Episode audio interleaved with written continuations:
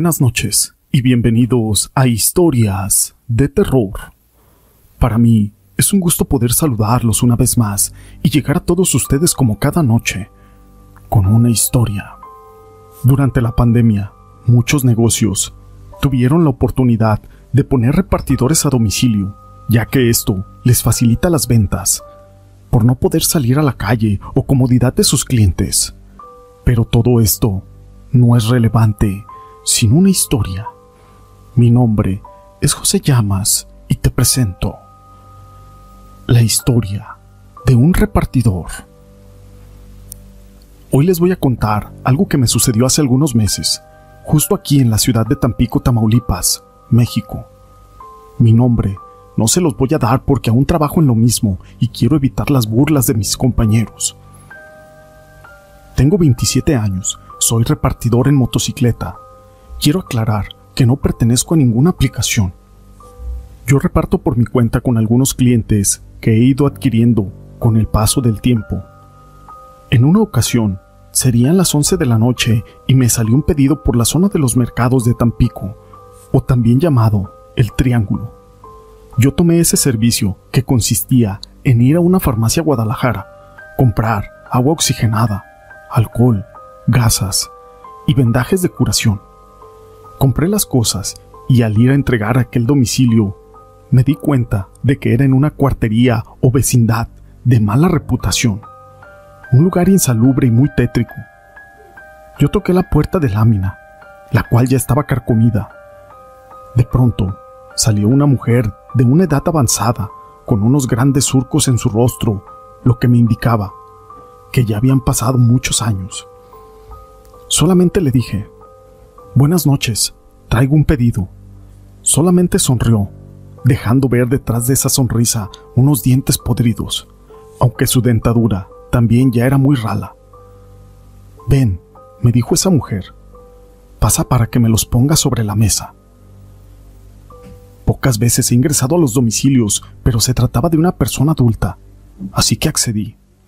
Dejé las cosas sobre la mesa y al momento que yo le decía son 350 pesos, señora, ya con lo del envío. Aquella señora sacó de entre sus ropas un paliacate, ya muy remendado, pero me pagó. Al momento de que yo me iba a retirar me dijo, ¿Puedes hacerme otro servicio de entrega? Claro que yo le dije que sí de inmediato. Total, todo servicio de pedido me genera dinero. Me mandó a comprar unos tacos y me dio una dirección en la cual entregaría ese pedido. Cuando lo hice, llegué a una vivienda en la colonia Pescadores, una casa de material, la cual estaba despintada, llena de mucha hierba. Se veía que tenía años que no le daban mantenimiento. Pero bueno, tenía que hacer mi trabajo. Toqué la puerta y salió otra señora muy mayor. Yo le calculé más de 90 años y me dijo, ¿quién te mandó? La señora Rita, nombre de la señora de aquella zona del triángulo. Ah, claro, es mi hija. Eso me contestó. Yo le dejé sus tacos y me marché. Días después me tocó regresar a esa casa de la zona de los mercados. Salió la señora Rita y me mandó a comprar material esotérico. Velas, lociones, veladoras, oraciones, algunas estampas alcohol, albácar, ruda, romero, etc. Pero lo más difícil fue conseguirle una gallina negra. Cuando le entregué todo, yo ya iba con un poco de desconfianza. Era obvio, esa señora era una bruja, o tal vez tenía cita en algún centro espiritista. Me pagó y me dijo algo que me dejó completamente helado. ¿No quieres apoyarme en algunas entregas muy especiales, te daré de 300 y hasta 1200 por cada una que hagas, o trabajo extra que te asigne. La verdad, en lugar de emocionarme por la cantidad de dinero que me ofrecía, me dio temor el saber de qué se trataban esos encargos. Tal vez la señora notó en mi cara el temor y me dijo, No temas, yo te haré ganar dinero.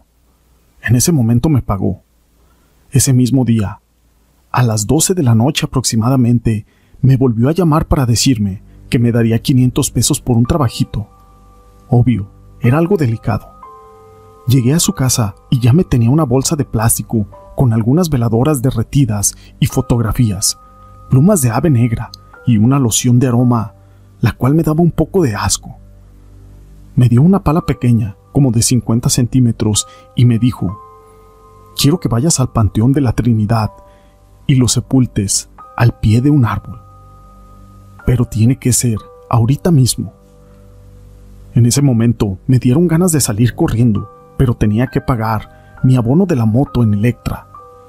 En ese momento me dio el dinero y salí temeroso, con ganas de ir a tirar eso por algún lugar y jamás volver. Pero algo me detuvo y me obligó a continuar. Era la necesidad de ganar un buen dinero en tan solo algunos minutos. Sería la una de la mañana aproximadamente cuando llegué por un costado de Walmart y empujé el portón del camposanto, el cual nunca tiene candado. Me metí en mi moto y rápidamente busqué un árbol frondoso. Cuando lo encontré, comencé a cavar el hoyo para sepultar aquel trabajo encomendado. Les puedo jurar que fueron los siete minutos más eternos de mi vida. Mientras estaba cavando, escuchaba que me chistaban, que me tocaban por los hombros, o que una mano acariciaba mi cabello. Ese era mi sentir en ese momento, pero yo me armé de valor y dije, Ya basta, hijos de su... Como pude, tapé ese hoyo, pero me fui para mi casa y me dormí. Al día siguiente, yo seguí con mi trabajo normal repartiendo pedidos en restaurantes, negocios, etc. Hasta que me llamó otra vez doña Rita y otra vez me encargó lo mismo, sepultar unas pertenencias al pie de una tumba. Y así como ese, hice muchos, pero muchos trabajos a aquella señora. Entre otros trabajos que me pedía, también me tocó sepultar cosas al pie de la tumba de algún difunto cuya muerte haya sido trágica o en algún accidente, ya que su momento de partir de este mundo aún no era o no les tocaba. He ido a sepultar cosas alrededor del hospital naturista, al Canseco Viejo, a los pinos de la playa, al corredor urbano, por las almas en pena que andan vagando ahí en esos lugares, abajo del puente de Tampico y hasta cementerios, fuera de aquí de esta zona de Tampico.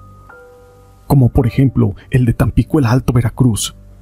Ese sí, me dio mucho miedo, pero los dos mil pesos que me gané haciendo eso me hicieron más valiente. Todo esto me generó muchas ganancias, así que empecé a construir mi casa. Compré un auto, pagué mi moto y otros lujos más. La suerte me cambió. Cuando una noche ya no me llamó para dejarle la cena a su mamá. Pasó como una semana sin que doña Rita solicitara mis servicios. A mí se me hizo algo extraño, y más, ya que me había acostumbrado a ganar ese dinero fácilmente. Poco después me llamó y me dijo, Ven, quiero hablar contigo. Así que fui a su casa y me contó que su madre había fallecido, y eso le afectaba mucho a ella, ya que su mamá era la que le proporcionaba los poderes curativos y ahora necesitaba de otra persona. Y efectivamente, yo era el ser indicado por ser joven y muy ambicioso. Eso era una combinación fabulosa en el mundo esotérico. En ese momento me propuso meterme de lleno al ocultismo y al satanismo, lo cual me dio una semana para pensarlo, y después de darle muchas vueltas a aquel asunto, yo acepté. Me pidió que esperara algunos días a que la luna fuera propicia, y ese día llegó, el día que me iban a iniciar en el negro mundo del satanismo. Nos reunimos en la madrugada en la playa. Era un ritual al cual fueron citadas nueve brujas. Eso era lo necesario para que ellas pudieran hacer este proceso. Cuando terminamos, me dijeron, ahora el próximo martes, solo sellarás el pacto. Llegó ese martes y me llevaron a una colonia cerca de la Horrera, en la zona norte, y me metieron a una tina, la cual estaba revuelta con unas hierbas y hasta líquido hemático. En ese momento se reunieron las siete brujas iniciadoras y rezaron en latín algunos conjuros. Al terminar, degollaron a una gallina negra y me hicieron beber su sangre. A mí me hicieron una herida debajo de la muñeca con mi propia sangre, como si fuera una tinta. En ese momento se selló aquel pacto diabólico. Me marché, pero yo me sentía muy raro, como si fuera otra persona. Me sentía más vigoroso, lleno de vitalidad y de energía. Incluso hasta presentía cosas que se llevarían a cabo o que sucederían. Pero como la felicidad no puede durar toda la vida, pues a mí ya me quieren cobrar factura. Pues en las noches veo sombras de machos cabrios que me llaman y me acorralan. Mis hijos, los cuales son dos, dicen que mi rostro algunas veces sufre algún tipo de transformación y se ve una cara diabólica. Eso les genera mucho miedo. A lo cual mi esposa, cuando sabe que voy a llegar a la casa, los duerme temprano para que no me vean y eso ha hecho que se ausente la convivencia con mis hijos. A mi esposa no le he contado nada de lo que sucede por temor a que me abandone.